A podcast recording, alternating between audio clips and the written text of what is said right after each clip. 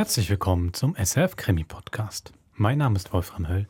Bei mir ist die Frau, die mir jetzt ein für alle Mal die Fragen aller Fragen beantwortet. Was zuerst? Hörspiel oder Buch? Das ist gemein. Hallo Wolfram. Äh, der Patrick hat uns geschrieben und ich habe versucht, ihm da wirklich zu antworten und habe gemerkt, ich komme aus dem Nachdenken nicht raus, weil es ist in beide Richtungen möglich und hat beides Vorteile. Nachteile ich weiß es eben. Ich fange schon wieder den Knoten an. Eigentlich müsste man sagen, den Hunkeler gab es ja erst als Buch. Damit hat es irgendwie auch seine Berechtigung. Auf der anderen Seite, eingedenk der Kürzung, die man im Hörspiel und der Dramatisierung, mhm. die es im Hörspiel erfährt, hat man da eigentlich die kompaktere Form mhm. und kann danach, gerade Szenen, die man mochte, ähm, kriegt man noch Neues dazu. Ja, man hat nicht das Gefühl vom Verlust, oh, jetzt haben sie diesen Nebenstrang mhm. gestrichen, sondern das, oh, wie schön. Die Szene geht eigentlich über zwei Kapitel. Äh, deswegen sage ich Hörspiel, dann Buch. Gut. Was sagst du? Ich bin äh, Team Hörspiel. auch erst Hörspiel, dann Buch. Oder auch erst Hörspiel, dann Film. Hatten wir auch alle schon. Beim, beim Dürrenmatt hatten wir genau. das. Und gibt noch die ganz bekannten Beispiele. Kurt Früh, zum Beispiel ein Dach über dem Kopf. Mhm. Erst eine ganz, ganz tolle Hörspielserie und dann noch den Film. Also. Gut, haben wir die Frage beantwortet. Genau. Heute haben wir eben genau den Fall, ähm, du hast darauf angespielt, die Mail von Patrick, der hat uns geschrieben, nach Hunkelers Geheimnis, mhm. nach dem vierten Teil, auf die Ankündigung hin. Also er war dann, glaube ich, so im Hunkeler Fieber, dass sich gerade das neue Buch gekauft hat. Er hat unser Gespräch unterbrochen. Ja. Und zwar bevor klar war, dass der neueste Hunkeler als Hörspiel kommt. genau, ist dann schon das Buch kaufen Genau. Gegangen. Hunkelers zehnter Fall, mhm. Hunkel in der Wildnis. Ganz neu, von 2020. Das aktuellste Hunkeler Buch. Mhm. Aber warum ist es keine ähm, Fortschreibung, oder? Von Hunkelers Geheimnis? Also nein, ich, ich habe schon den Eindruck, dass Hunkeler weitergelebt hat, aber jetzt Estelle. Genau. mir bis jetzt noch nicht vorgekommen, Hunkelers, also die Ziege von Estelle, ich weiß nicht, ob sie die mitgenommen hat, wo auch immerhin sie gegangen ist, vielleicht nach Paris und ist jetzt eine, äh, eine Stadt. Metropolenziege geworden, das wissen wir jetzt nicht.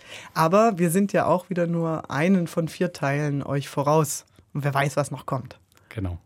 Also. Dann würde ich sagen, viel Vergnügen beim ersten Teil von Hunkel in der Wildnis von Hans-Jörg Schneider. Ganz viel Spaß.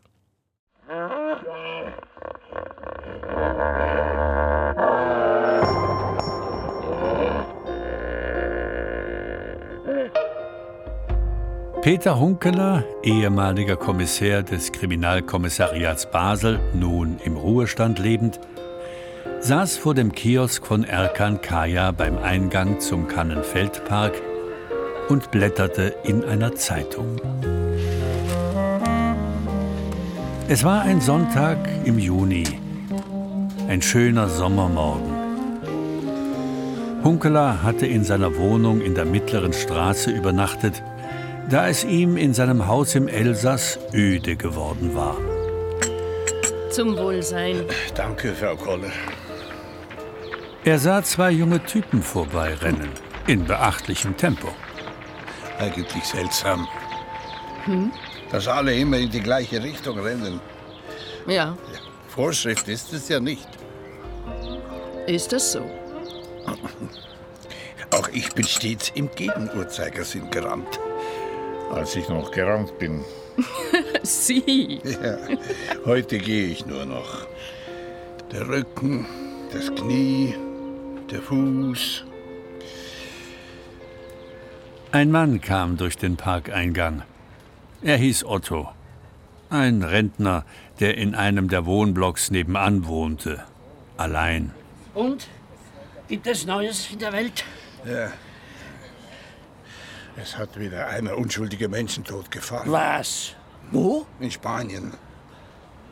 Verdammte, verblödete. Hey, was regst du dich auf? Ich rege mich nicht auf. Doch. Du hast etwas gemurmelt. Etwas Böses. Was stellen sich diese Typen vor? Glauben Sie, sie können die Welt durch Mord verbessern? Ja, das sind Verrückte, die muss man totschießen. Ich frage mich, wie sie so weit kommen. Eine junge Kerle, die etwas lernen sollten. Wie man arbeitet, wie man lebt. Stattdessen lernen sie, wie man möglichst viele Menschen umbringt. Das ist der Islam. Das ist eine Religion der Gewalt. Ja. Red doch kein Unsinn. Ich bin Muslim. Bin ich Gewalt? Ach so. Nein. Du natürlich nicht, Herr Kahn. Auch meine Mutter nicht und meine Vater nicht. Und meine Schwestern und Brüder auch nicht. Also bitte. Jetzt sei doch nicht gleich beleidigt. Ich meine nicht dich. Wen denn? Bin ich dein Freund und Nachbar, oder nicht? Natürlich bist du mein Freund. Ich bin halt ein alter Schwätzer. Stimmt. Draußen auf der offenen Wiese segelte ein großer Vogel heran. Schwarz-weiß gezeichnet, mit langem rötlichem Schnabel. Er streckte die Beine vor, die riesigen Schwingen wie ein bremsendes Segel ausgespannt und setzte auf. Willi ist da! Es war Willi der Storch, der im Basler Zoo daheim war und jeden Morgen einen Ausflug hierher unternahm. Der kann warten. Ich hab bloß zwei Hände. Der Storch starkste zögernd heran. Er fraß nur Salami, und zwar fein geschnitten.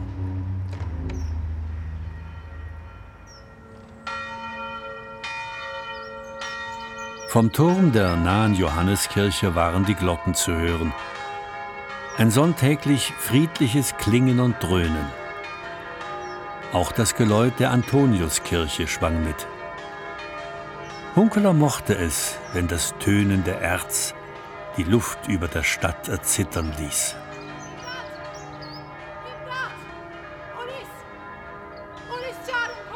Hunkeler! Hey, hey, hey, Hunkeler! Was? Was ist los? Da ruft jemand um Hilfe. Otto deutete zum Weg hinüber, wo eine schwarz gekleidete Frau heranhastete. Ah, nichts da. Ah, ich bin nicht mehr bei der Polizei. Einmal Polizei, immer Polizei. Los! Es gibt Arbeit. Hunkeler sah, wie Willi seine Schwingen ausbreitete, abhob und fortflog. Er überlegte, ob er aufstehen und weggehen sollte. Yardım edin! İmdat! Aşağıda, orada.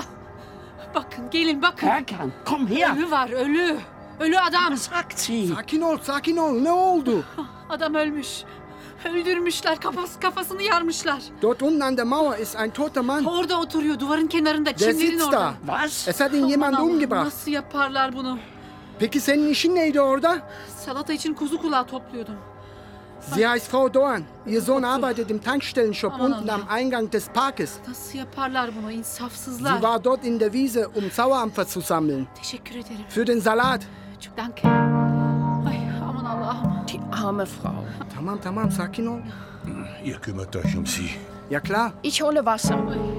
Und du rufst die Polizei an. Getireyim du bist Tamam, doch. Polizist. Oh, ein Schwachsinn. Hiçbir şey olmaz tamam. Zavallıcık. Schönen Sonntagmorgen. Hunkeler ging langsam über den Kiesweg, der den Park kreisförmig umrundete.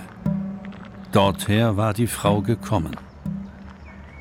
An der alten Friedhofsmauer stand der Schuppen, in dem die Stadtgärtner ihr Gerät verstauten. Daneben war ein Kiesplatz, wo manchmal Buhl gespielt wurde. Auch Hunkeler hatte ein paar Mal mitgespielt. Als Gast. Er sah an der Mauer, die aus hellem Kalkstein gebaut war, eine Gestalt liegen. Schmiedinger? Heinrich Schmiedinger. Ein Österreicher aus Wien war in jungen Jahren nach Basel gekommen, um erst bei der Nationalzeitung und später bei der Basler Zeitung Literatur- und Theaterkritiker zu werden. Er war seit einiger Zeit in Rente und wohnte an der Glaserbergstraße gleich neben dem Park. Hunkeler sah sogleich, dass Schmiedinger tot war. Jemand hatte ihm den Schädel eingeschlagen. In seinem Mund steckte ein Büschel Gras. Da muss jemand eine Riesenwut gehabt haben. Zwischen seinen Beinen lagen zwei Buhlkugeln. Sie hatten sieben Ringe eingefräst. Und die dritte Kugel.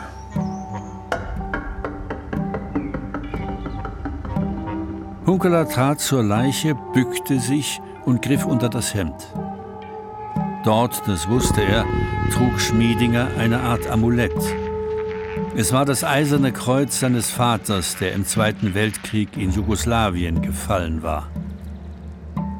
Hunkeler nahm dieses Amulett, zog die Lederschnur, an der es hing, über den Kopf der Leiche und schob beides in seine Tasche.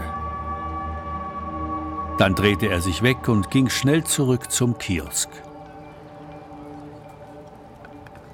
Und? Mausetot. Wo ist Frau Dogan? Sie sitzt drinnen bei Erkan. Er peppelt sie auf. Sie kamen mit Sirene und Blaulicht. Am Steuer Wachtmeister Lüdi, auf dem Beifahrersitz Kommissär Madörin. Hinten Korporal Haller. Du hier. Was zum Teufel tust du an einem heiterhellen Sonntagmorgen im Kannenfeldpark? Ich genieße Ruhe und Entspannung.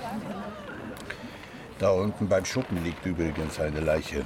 Woher weißt du das? Weil ich sie gesehen habe. Wie bitte? Du hast den Tatort betreten? Ich glaube nicht, dass dies der Tatort ist. Vielmehr vermute ich, dass er dorthin geschleppt wurde, als er schon tot war. Was? Spinnst du? Es ist äh, übrigens Heinrich Schmiedinger, ein bekannter Journalist. Du mischst dich in einen Mordfall, ohne uns zu informieren? Ja, was hätte ich denn tun sollen? Ich bin gleich hinübergerannt, um zu sehen, ob ich ihm noch helfen kann. Was? Wie bitte? So, Schluss jetzt! Niemand rührt sich vom Fleck. Wir werden von Ihnen allen die Personalien aufnehmen. Und das gilt auch für dich, Hunkerle. Los jetzt! Einsteigen! Wir fahren zuerst zum Tatort. Was ist das denn für eine? Mateurin, der Bluthund. Ah!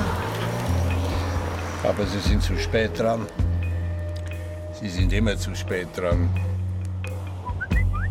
Was tust du da? SMS verschicken. Wenn du nicht sofort aufhörst damit, schmeiße ich dein Handy hinüber zu den Wohnblocks. Willst du das? Keine Gewalt, bitte. Wir leben immer noch in einem Rechtsstaat. Hm? Hunkeler sah Frau Dogan im Café neben der Kaffeemaschine sitzen. Sie zitterte am ganzen Leibe. Ne olacak şimdi? Korkma, hiç korkma. Sana bir şey olmaz. Ihr wird nichts geschehen. Tamam. Korkma ya, dedim Sie werden sie wahrscheinlich mitnehmen aufs Kommissariat und Seni karakola befragen. götürüp sorgulama yapacaklar. Yok. Yok katiyen olmaz. Beni tutuklayıp sınır dışı gönderirler. Gelmem. Sie hat Angst, eingesperrt zu werden.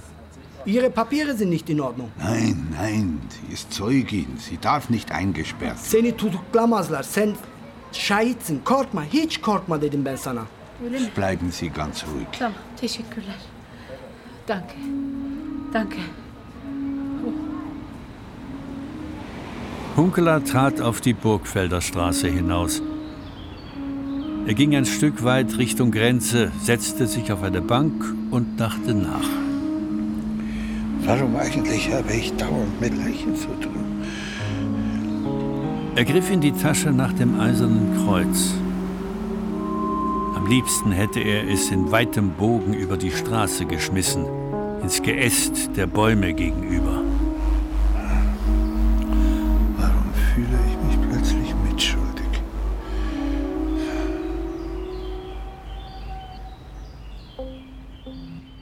Hunkeler ging zurück zu seiner Wohnung und setzte sich ins Auto. Eine Stunde später stand er in der Wiese vor seinem Elsässer Haus und betrachtete die Hühner, die unter dem Birnbaum scharten. Hahn Fritz pickte eifrig mit. Wacker, Kollege Fritz, wie du dich auf den Beinen hältst. Aber bald haut es dich von der Stange.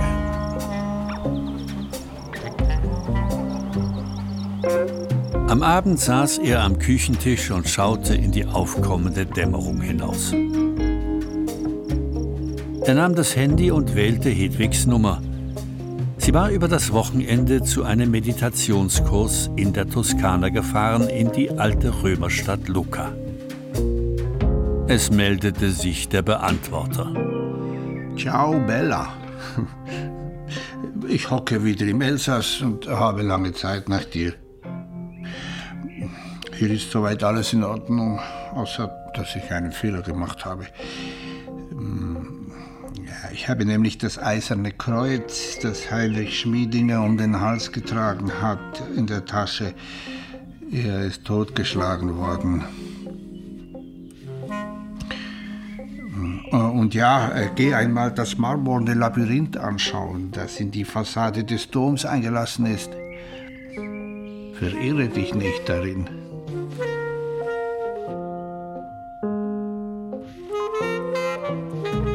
Hunkeler überlegte, ob er eine Büchse Ravioli in die Pfanne hauen sollte. Er ließ es bleiben und beschloss, Nicole Schlinger zu besuchen. Sie wohnte unten am Bach. Vor einigen Jahren hatte sie ihren Mann Martin verloren, der Komponist war, und lebte in einem alten Riegelhaus zusammen mit Ziegen. Sie saß in der Küche vor einer Schüssel Polenta und einer Literflasche Rotwein, als Hunkeler eintrat. Setz dich, iss und trink. Es ist genug da. In einer Ecke war Stroh aufgeschüttet. Eine Ziege war angebunden. Ein winziges, beinmageres Kitz lag daneben. Es ist zu früh gekommen. Ich muss es aufpäppeln, sonst holt es der Wolf. Santi.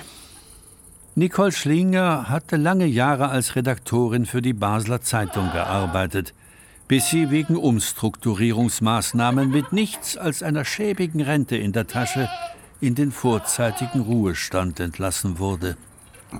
Pass auf, wenn du heimgehst durch die Nacht, nimm einen Prügel mit. Mhm. Wenn du zwei Augen aufleuchten siehst, dann schlag drauf! Er oder du. Was schaust du so blöd? Ich weiß schon, dass es ein miserabler Wein ist. Ich kann mir keinen besseren leisten. Hm. Meinst du nicht, dass du zu viel allein bist? Geißen sind ja sympathische Tiere, aber reden kannst du nicht mit ihnen. Doch, ich rede mit ihnen. Aber jetzt bist ja du da. Hast du etwas aus Basel gehört heute? Aus dem Kannenfeldpark? Ach so, deswegen bist du da. Klar, der Schmidinger, den hat's erwischt. Ich bin online. Da stehst du rund um die Uhr.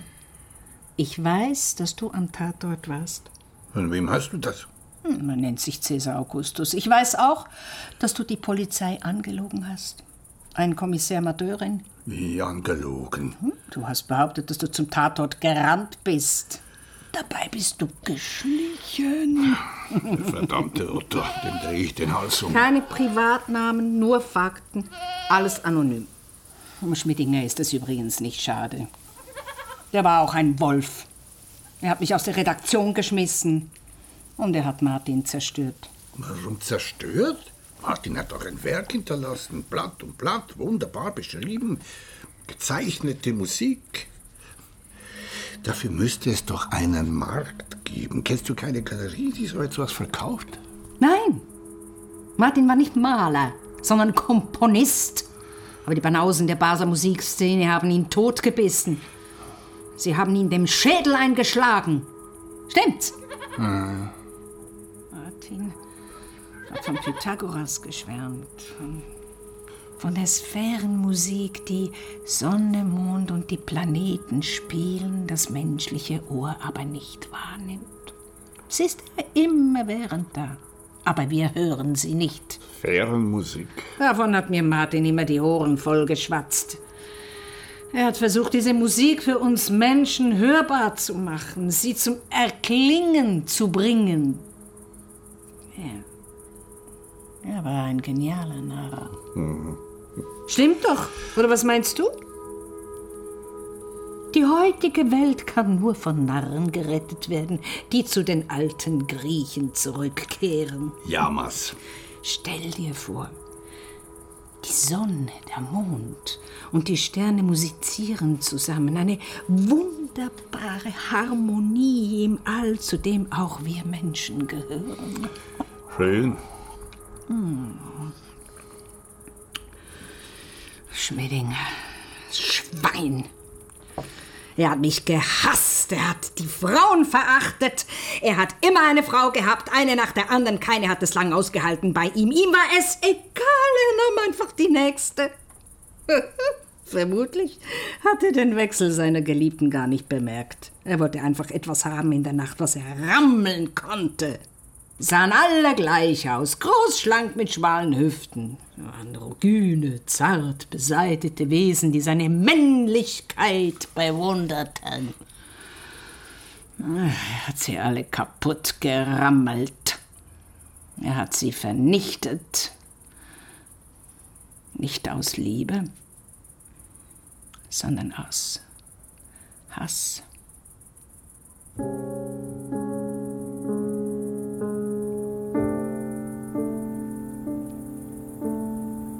Es war nach Mitternacht, als Hunkeler Nichols Haus verließ. Er hatte reichlich getrunken.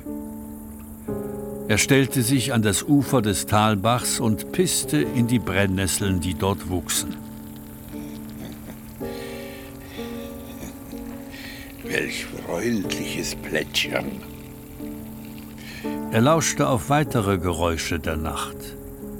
Ein Rascheln, vielleicht von einer Maus, das Aufheulen eines Motorradmotors oben auf der Hohen Straße. Dann war wieder Stille. Alles dunkel wie in einem Kuhbauch.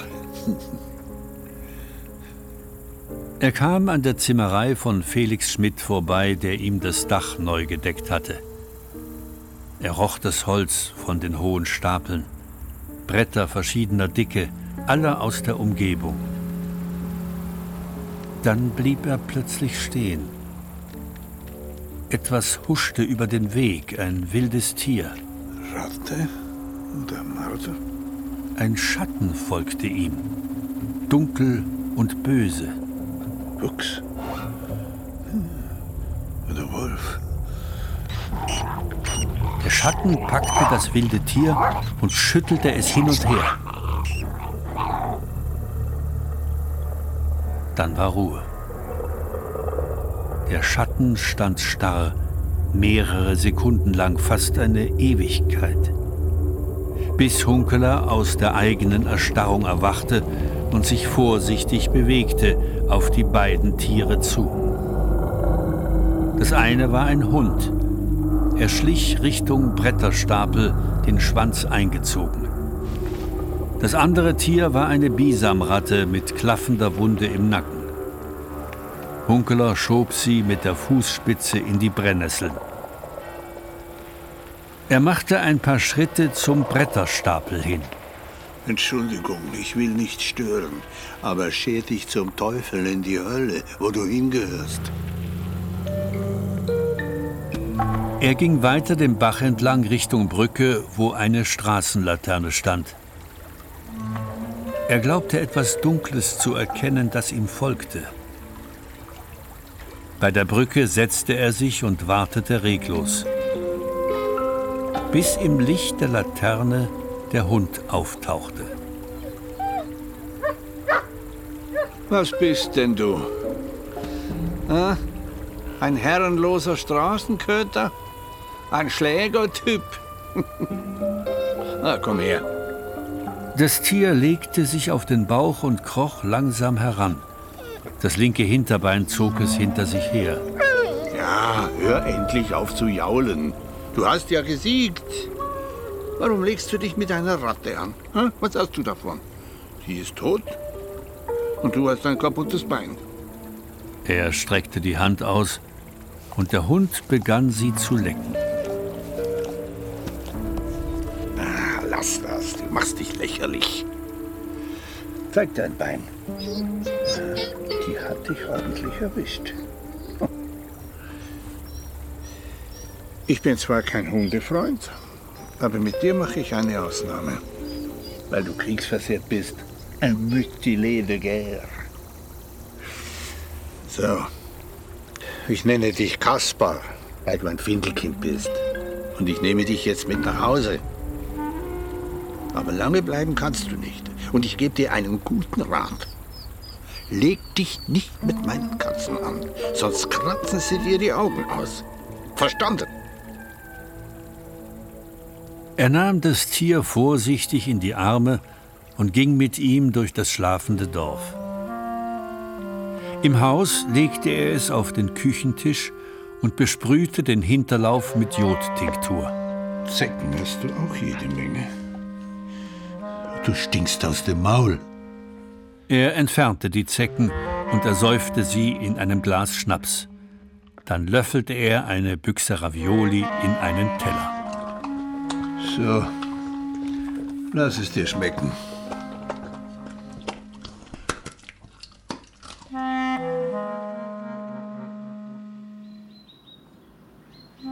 Als er am Morgen erwachte, fühlte Hunkeler sich leicht und froh. Das Sonnenlicht fiel auf die rot-weiß karierte Daunendecke. Er hörte jemanden schnaufen, ein kurzes Knurren. Es war Kaspar, der neben der Kommode auf einer Wolldecke lag und irgendetwas träumte. Oh, was habe ich mir da wieder eingebrockt? Nee.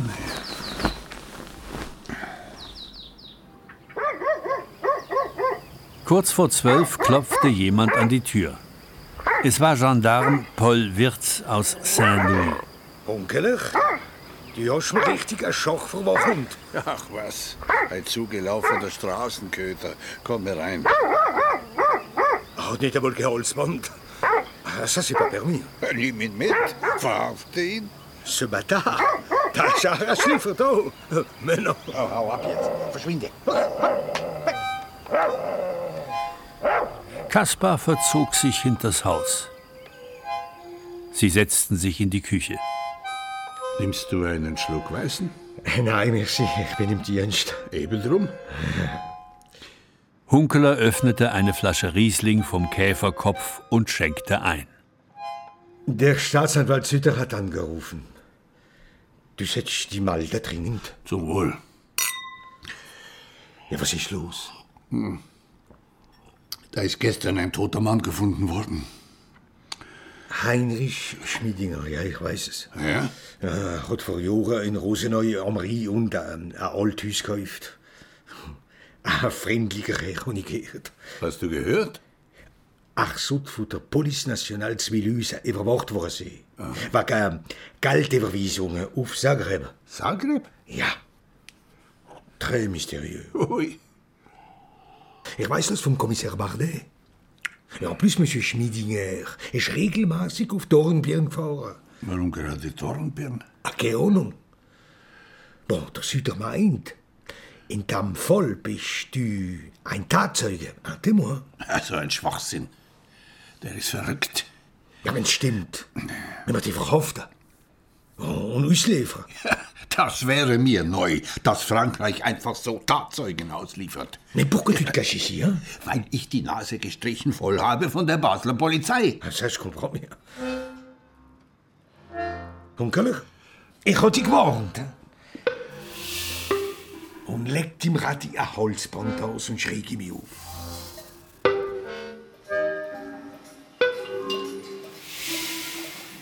Abends um sechs ging Hunkeler in den Stall gegenüber, wo die Bäuerin am Melken war. Es standen nur noch zwei Milchkühe an der Krippe. Im Stroh lagen zwei Kälber. Danke, dass Sie zu den Hühnern geschaut haben. Merci für die Eier. Wie geht's dem Mann? Der sitzt in Jedding beim Scott, comme toujours. Da geht's ihm gut. Eine Schwalbe flog herein zum Nest hinten an der Decke. Ein paar weit aufgerissene Schnäbel erschienen dort, die nach Futter verlangten. Das ist schon die zweite Brut. Aber es ist das einzigste nicht, wo wir das Jahr voll haben. Ah bien, c'est comme ça. Und Ihre Frau geht's ihr gut? Ich denke schon. Sie ist in der Toskana. Nächstes Jahr höre ich auf mit dem Melken. Ah, Dann ja. fahren wir mit dem Bus in Camargue. Mehr Frau von der Genossenschaft. Ans Meer zu den Flamingos. Sind Sie schon einmal in der Camargue gesehen? Ja. Als ich 20 war. Warum leben wir eigentlich da drüben, dans cette ruine? Sie könnten doch mit Ihrer Frau ans Meer ziehen. Ja, warum? Äh, Das Haus ist zwar alt, aber noch tadellos. Das Dach ist neu gedeckt. Und die Eichenbalken, die alles tragen und zusammenhalten, die überleben uns beide. Ja. Und es ist belebt. Es wohnen Fledermäuse im Gebälk irgendwo. Wo sollen sie hin, wenn das Haus abgerissen wird? Was haben Sie von Fledermies? Hm. Nix. Gar nichts, rien du tout. Übrigens, Sie sollten dem Hund wie Ihnen zugelaufen ist nicht treuen. Ein wildes Tier. Man kennt ihn im ganzen Tal. Was soll ich tun? Er läuft mir nach. Wir sollten ihn hinschlagen. Sie hatten doch früher auch einen Hund. Ah oui, der Mickey. Ein lieber Kerl. Haben Sie das Halsband weggeworfen? Le Collier? Mais non. Dort hängt's, oben am Bolgen. Ich kenne es Hund, aber es nutzt nichts. er wird sich freibissen.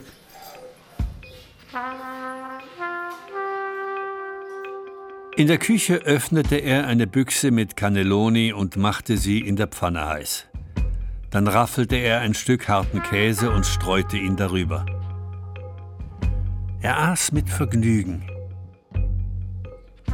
Er holte aus dem Eisschrank die noch halbvolle Flasche Riesling, ging hinaus und setzte sich auf die Bank unter dem Küchenfenster. Er schaute in den Himmel hinauf. Ein Jet leuchtete dort oben. Ein fremdes Blitzen, stumm und geheimnisvoll. Der fliegt wohl nach Paris. Paris, Charles de Gaulle. Er schenkte sich Wein nach und trank. Er merkte, wie er langsam einnickte. Es war die Stunde der Fledermäuse.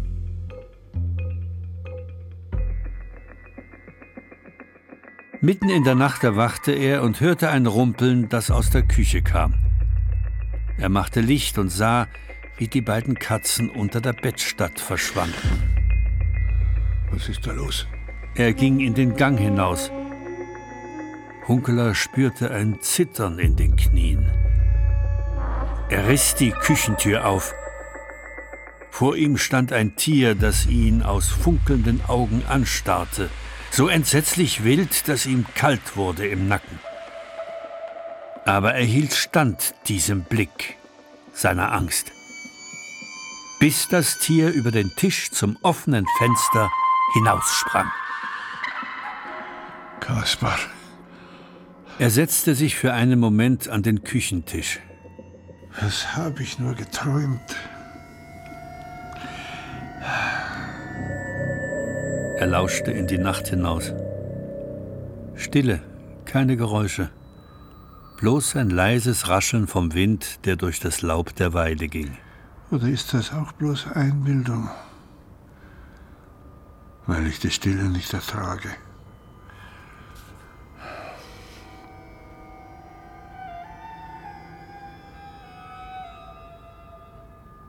Es war ihm nach einer Weile, als sei da doch etwas zu hören. Flötentöne. Tatsächlich. Hunkeler löschte das Licht und trat vor die Haustür. Von links näherte sich eine dunkle Gestalt, hoch aufgeschossen und dünn, mit einem Zylinderhut auf dem Kopf. Freund Hein. Er ging nur schwach im Umriss erkennbar, gemächlichen Schrittes durch die Schwärze der Nacht, als würde er von unsichtbarer fremder Macht geleitet. Oder ist es ein Engel? Eine helfende Frau. Die Gestalt schritt knapp vor Hunkeler über den Weg, der nach hinten in den Wald führte. Er rührte sich nicht, festgebannt auf den Ort, wo er stand bis die Töne verklangen in der Dunkelheit, die jetzt alles einhüllte.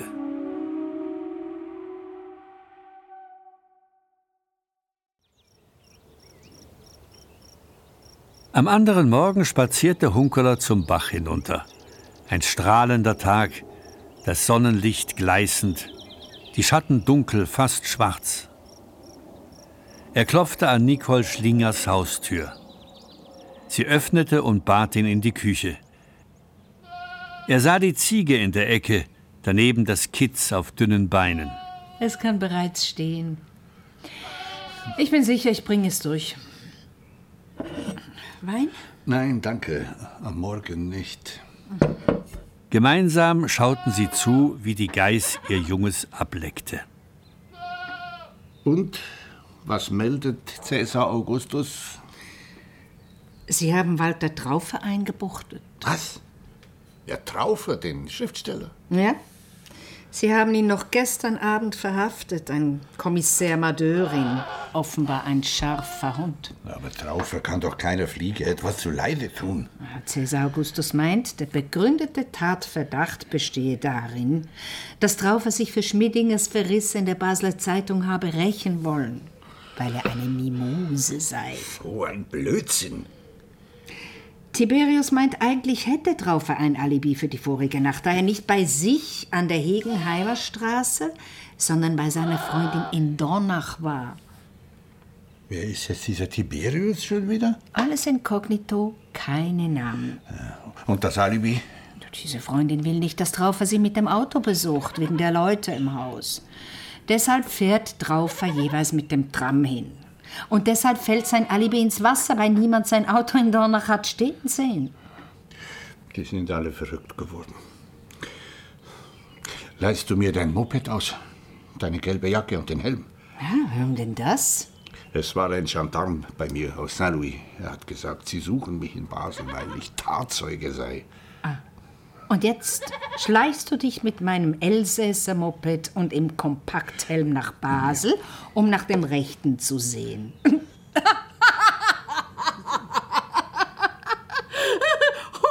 Hunkeler undercover, oh, das gefällt mir. Du fällst doch auf wie ein Kanarienvogel unter Spatzen. Das muss ich gleich melden. Halt, es wird nichts gemeldet. Die Polizei liest mit. Ach, stimmt. Esel. Ja. Ist der Schlüssel. Der Helm liegt auf dem Gepäckträger.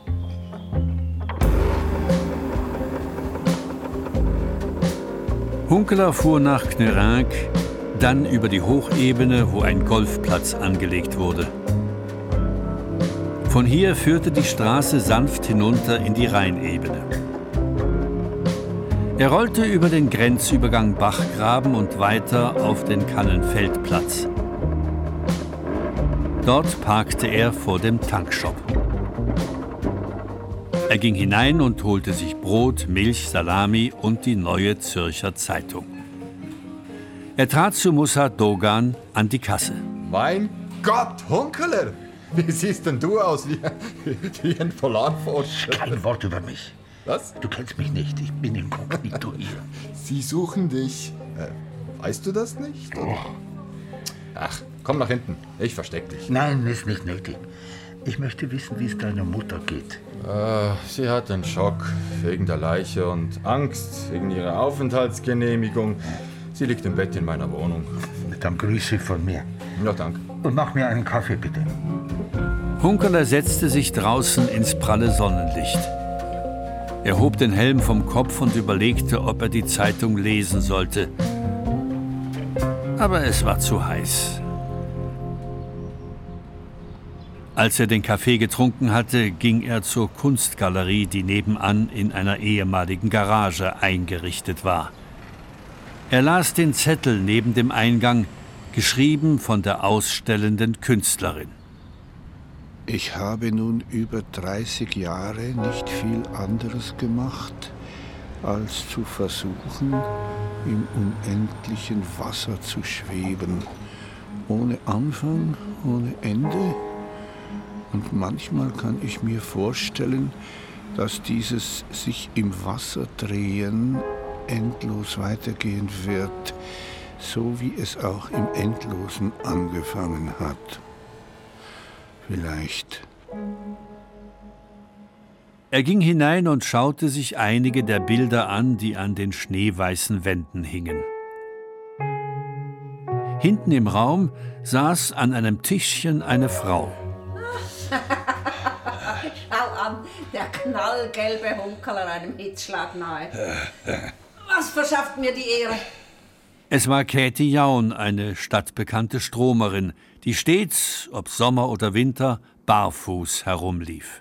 Keine Angst, die Bilder sind nicht von mir. Ich pass bloß auf. Kaffee? Danke, nein, nur Wasser. Viel Wasser. Käthi Jaun erhob sich, um Leitungswasser in ein Glas laufen zu lassen. Quellwasser aus dem Schotterbett des Rheingrabens, aus tausend Metern heraufgeholt in die Neuzeit. Blitzsauber und gesund. Was willst du mit der Damenjacke? Die ist gegen die Zugluft. Ich bin mit dem Moped hier.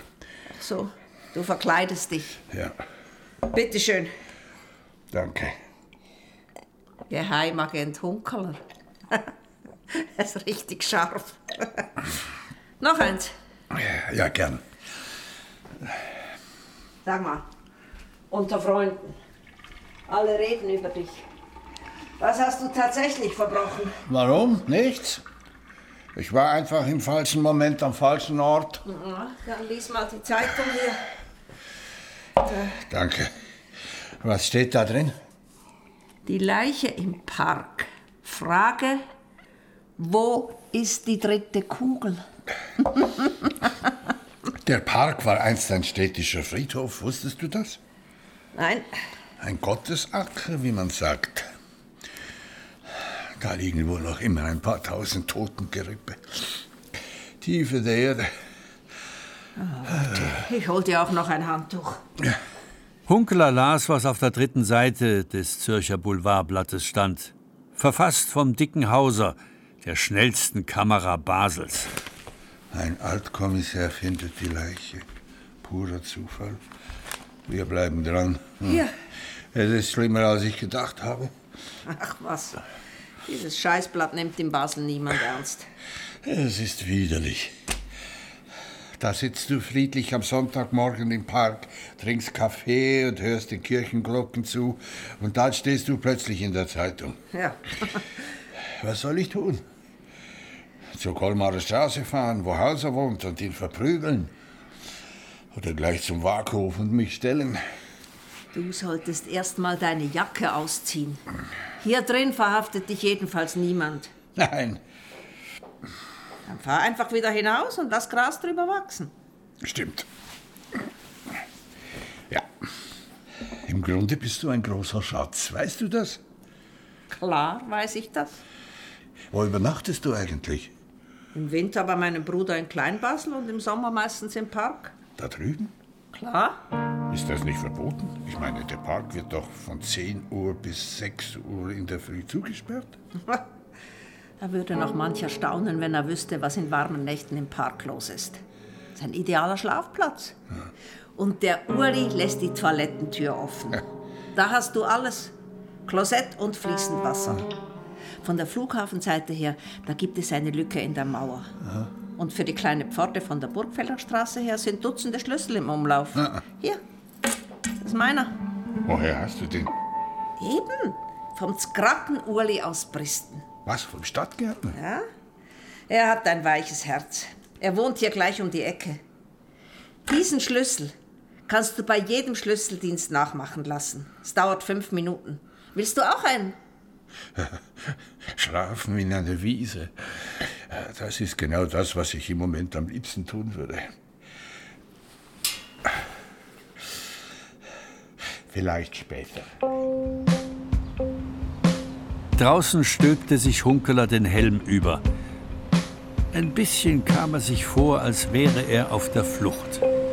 Herrgott, Sack. Ich alter Vollidiot. Hunkeler fuhr an der alten Friedhofsmauer entlang und bog dann in die Glaserbergstraße ein. Eine gediegene Wohnlage. Auf der Höhe von Schmiedingers Haus stand Polizeiwachtmeister Schaub. Hinter einem Gebüsch, als Gärtner verkleidet, mit einem Laubrechen in der Hand. Er beobachtete, ob jemand Schmiedingers Witwe Ruth Mangold besuchen wollte. Ja, ja, schau, du bist genauso eine Witzfigur wie ich. Aus den Augenwinkeln nahm Hunkeler genau wahr, wie ihm Schaub verwundert nachschaute. Er fuhr ohne anzuhalten durch die Dörfer nach Knerank. Dort hielt er bei Scholler. Er bestellte in der Wirtsstube ein Kronenbuhr und setzte sich draußen unter das Scheunendach. Die Wirtin persönlich brachte ihm das Bier, dazu ein Stück Zwiebelkuchen. So, bon Appetit. Hm. Sie ist im geladen. Hm, Merci, Madame. Das sieht ja herrlich aus. Die Wirtin setzte sich dazu. Sie hatte ein Schriftstück dabei, das in einer Klarsichtfolie steckte. Sie sind doch ein homme de lettres, oder nicht? Warum meinen Sie? Ich habe sie ein paar Mal Börsen lesen in der Wirtschaft. Sie ist speziell, das macht ein normaler Mensch nicht. Ich habe gedacht, dass Sie das vielleicht interessiert. Er betrachtete das Schriftstück. Ein Brief, geschrieben in hoher, steiler Handschrift. Fern der Heimat, den 15.08.44. Liebe, liebe Eltern, zum letzten, ja zum allerletzten Male will ich euch, meinen heißgeliebten, schreiben. Wenn ihr diesen Brief empfangen werdet, wird mein Herz bereits zu schlagen aufgehört haben. Mein Körper wird dann schon verscharrt worden sein. Für mich werden die Qual und Härte des Lebens aufgehört haben. Doch für euch, meine Lieben, wird der Schmerz von längerer Dauer sein, das weiß ich. Viele heiße Tränen um den einzigen Sohn werden über eure Wangen zur Erde niederringen. Doch ich bitte euch, meine Lieben, weinet und klaget nicht zu sehr. Der Herr im Himmel wird uns trotz der Unerbittlichkeit der Menschen ein glückseliges, ja ewiges Zusammensein zukommen lassen. Glück und Wonne ohne Ende werden uns dann beschieden sein. Freuen, ja, freuen wir uns darauf. Hier hörte Hunkeler auf zu lesen. Er griff zum Bierglas ganz langsam, um einen Schluck zu nehmen. Will ich nach der Brief haben? Warum gerade ich? Er ist vom August. In der Familie Güsti genannt. Ich weiß nicht viel über ihn. Ich sage qu'il a été fusillé en Russie pour désertion, Fahnenflucht vermutlich. Hm. Er ist einer von den jungen Elsasser gewesen, die 1943 von den Nazis zwangsrekrutiert und auf Stalingrad an die Ostfront geschickt sind worden. Vous comprenez? Ja, ja. Aber ich komme aus der Schweiz und äh, in der Schweiz gab es keinen Krieg. Ja, eben. Drum. Wir haben vor zwei Wochen unsere Grand-Mère begraben. Wie ich ihre Kommode ausgeräumt habe, habe ich den Brief gefunden. Sie ist eine Cousine vom Güsti gewesen. Bei dem hat sie den Brief aufgehebt. Bis heute. Ja, Sie müssen ihn aufbewahren. Das ist ein Familiendokument. Entschuldigung. Ich habe in der Familie herumgefragt, nimm es will nicht haben. Man will nichts wissen von der Vergangenheit. Man will nur eins: vergessen. Wie es so schlimm gewesen ist. Ja, und Sie meinen, weil ich ein Schweizer bin, soll ich mich dafür interessieren? Ja, weil sie eben ohne Schmerz, ohne Hass sind. Sie haben doch im Nachbarsdorf ein Althaus, n'est-ce pas? Ja, ja. In dem Haus gibt es bestimmt einen Dachboden, wo allerlei Grimpel rumliegt und sie lassen den Dachboden so wie er ist. Sie waren ja nicht renovieren, stimmt's? Das kann ich gar nicht, weil irgendwo unter dem Dach Fledermäuse wohnen. Sanse, ich hab doch recht. Sie sind ein Poet. Genau, was uns Elsasser fehlt. Mais non, ich bin ein Polizist. Es gibt bestimmt eine alte Kiste auf ihrem Dachboden. Dort legen er im Güsti seinen Brief ning. Dort legt er noch sicher. Und irgendwann, in einer anderen Zeit, Find ne Emes. Vous faites ça pour moi? Meinetwegen.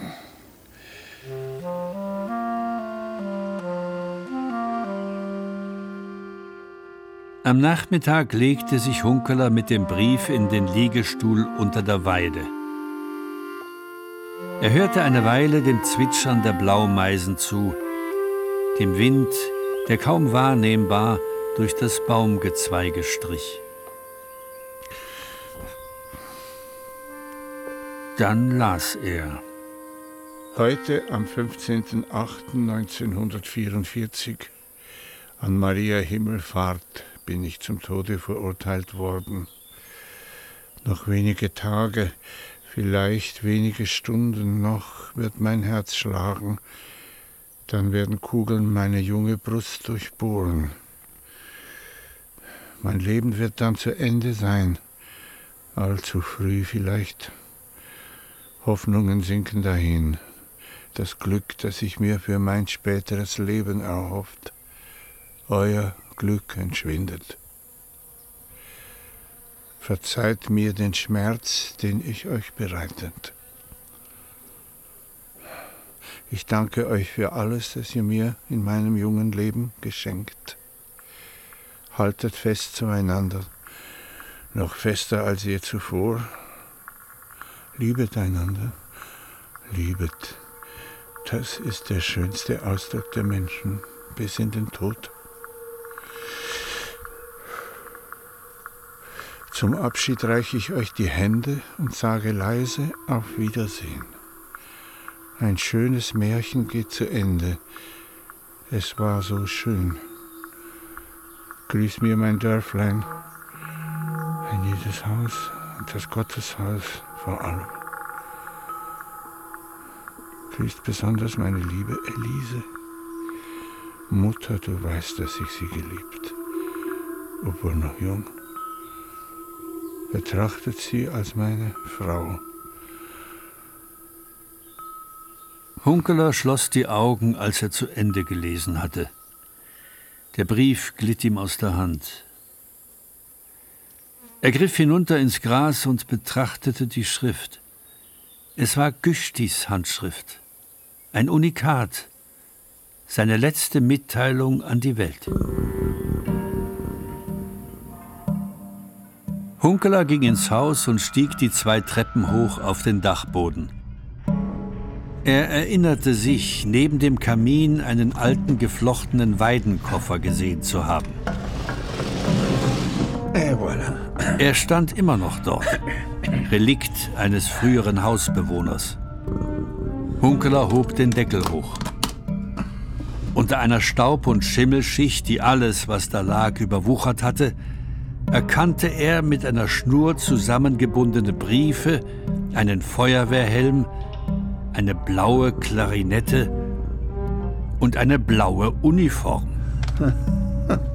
Eine blaue Klarinette? Doch nicht. Er wischte Staub und Schimmel weg. Doch, schwarz. Und die Uniform? Auch schwarz. SS. Hunkeler hob den Feuerwehrhelm hoch und schob Güstis Brief darunter. Dann klappte er den Kofferdeckel wieder zu und stieg hinab.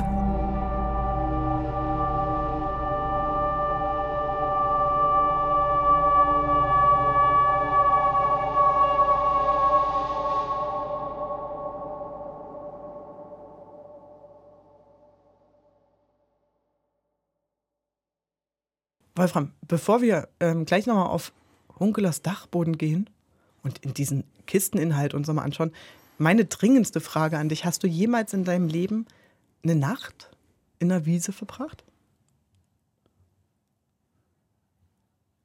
In einer Wiese. Diese Pause schneide ich jetzt nicht. ähm, also ich habe schon in Südfrankreich mehrmals draußen geschlafen. Doch, das kenne ich. Ja, aber ohne Isomatte und ohne Bettgestell oder? Nee, mit so Isomatten, das habe ich gemacht. Auf blankem Boden? Ja, eine, schon an der Wiese mit einer Isomatte, aber so ganz Ohne Das meine ich? Ja. Ich auch nicht. Gut. Besorg uns mal den Schlüssel, okay? Vom Kannfeldpark, der wunderschön ist. Das ist wirklich einer der schönsten Parks. Da sind wir wieder im Reiseführermodus, genau. Ja. Aber lohnt sich, dorthin zu gehen. Die SS-Uniform. Ist eine ziemliche Überraschung, oder? Also für mich total. Mhm. Also gerade auch eingedenk von Hunkelers Geheimnis, wo es ja irgendwie genug Anknüpfungspunkte gegeben hätte, Mhm. falls er in seiner Familiengeschichte. Aber vielleicht wurde die ihm auch gegeben, so wie ihm jetzt dieser Brief gegeben wurde. Er sammelt dort oben. Die blaue Klarinette. Nein, und diese Uniform. Er liest ja dann noch das SS. Ähm, aber er nimmt sie sicherlich nicht zum ersten Mal in die Hand. So wirkt er nicht, ne? Hat Nee. sie nicht. Oh Gott, was hat Hedwig da oben? Und davor, Äh, davor gab es ja noch das ganze Gespräch mit die Schweizer. Hätten ja, er hätte nicht so das Leid und äh, keine Schuld und so weiter. Gibt es dann der Familie, zumindest kein Leid. Und da sagt er, widerspricht er ja nicht. Ja, äh, da bin ich gespannt. Hey, dafür, dass er eigentlich wieder nur seine Ruhe haben will, äh, begibt er sich aber sehr aktiv und sehr ähm, Kill Bill-mäßig in dieser gelben Motorradjacke zurück nach Basel. ne? Er sucht schon äh, den Kontakt. Ja. Wobei ich, auch, ich mich auch da gefragt habe, was er ganz genau da machen wollte. Also wollte er nur zum Kiosk und einkaufen gehen? Oder was hat er genau versucht herauszufinden mit der gelben Das Jacke? stimmt. Ich dachte, er geht zur Polizei. Nee, das war mir schon klar. Er hätte sich ja nicht verkleiden müssen, hätte einfach so hingehen können. Die suchen ihn ja als Zeugen. Stimmt auch wieder. Aber ich meine, es fängt ja schon an damit, dass er dem Toten das eiserne Kreuz entwendet. Mhm. Also er weiß wesentlich mehr als wir zu diesem Zeitpunkt. Fand ich auch wieder eine sehr schöne kleine Szene, dass dann Hedwig anruft und die eigentlich beichten will, dass er wieder eine Dummheit begangen hat. So. Wollte sie raushalten, aber nimmt trotzdem einfach was vom Tatort mit. Wo- Worüber ich auch geschmunzelt habe, ich habe oft geschmunzelt, muss ich sagen, finde ich ähm, die Alten, die das Internet unsicher machen Mhm. und an der Grenze zu den Fake News da äh, mitgestalten. Und worüber ich vor allen Dingen ähm, mich gefreut habe, ist, äh, wie langsam die Wildnis in Hunkelers Leben einkriecht. Mhm. Also das Augenscheinlichste, kurz bevor er auf diesen Hund trifft, steht er ja betrunken in einem Sägewerk und eigentlich fühlt er sich, wenn er die Augen zumacht, als wäre er im Wald. Also er imaginiert sich die Wildnis und dann kommt auch noch das wilde Tier, was aber eigentlich so halb domestizierte. Also ein Hund ist nun für mich nicht der Inbegriff des wilden Tiers. Wäre was anderes, wenn er jetzt einen Schakal oder einen Luchs oder was da leben Wolf. könnte im Elsass, genau, mit nach Hause nehmen würde. Aber nein, es bleibt beim Straßenköter. Dafür kommt ja dann die Bisamratte. Und was ich auch schön fand, ist die Bäuerin ja, im Gespräch, die seit 45 Jahren nicht verreisen konnte, nicht weg konnte, weil sie sich um Tiere kümmern musste. Und auf die Frage, warum er eigentlich nicht wegzieht, er lange kramen muss. Und dann hat er zum Glück Fledermäuse, um die er sich kümmern muss. Also, Hunkeler entdeckt die Natur. Ich bin gespannt, ob er im Park übernachtet. Ob er sich den Schlüssel hat geben lassen von der Stromerin. Auch ein schöner Ausdruck, genau. Aber das ist natürlich vom Bild schon sehr toll, dass man, dass jeder dann Schlüssel hat zu diesem, oder nicht jeder, aber viele Leute Schlüssel haben zu diesem Park, der eigentlich zu sein muss in der Nacht. Sie war sehr äh, freigiebig mit ihren Informationen, wie man an den Schlüssel rankommt und wer den fälscht. Also Genau. dachte ich, das könnte den einen oder anderen seinen Job kosten. Mhm. Ja. Hey, ich habe noch rausgefunden, äh, Sie haben so viele Adressen genannt, Kolmarer Straße und da der verhaftete Schriftsteller, die leben alle, sage ich euch jetzt, in der Nähe von diesem Park. Also wenn es wirklich Okay. ist, dass die Leiche dorthin transportiert wurde, scheinen bis jetzt mehrere Menschen die Möglichkeit dafür gehabt zu haben. Gut. Dann würde ich das sagen. Hören wir uns nächste Woche wieder mit dem zweiten Teil von Hunkerländer Wildnis. Hunkeles Geheimnis gibt es immer noch im Krimi-Podcast, für die, die nochmal nachhören wollen. Und Hunkeler und die Goldene Hand steht auch noch Wirklich? Oh, schön, die habe ich auch sehr gerne auf gehört. der Krimi-Seite von uns, srf.ch-krimi. Also fast Hunkeler für jeden Tag. Genau. In diesem Sinne, bis zum nächsten Mod. Macht's gut.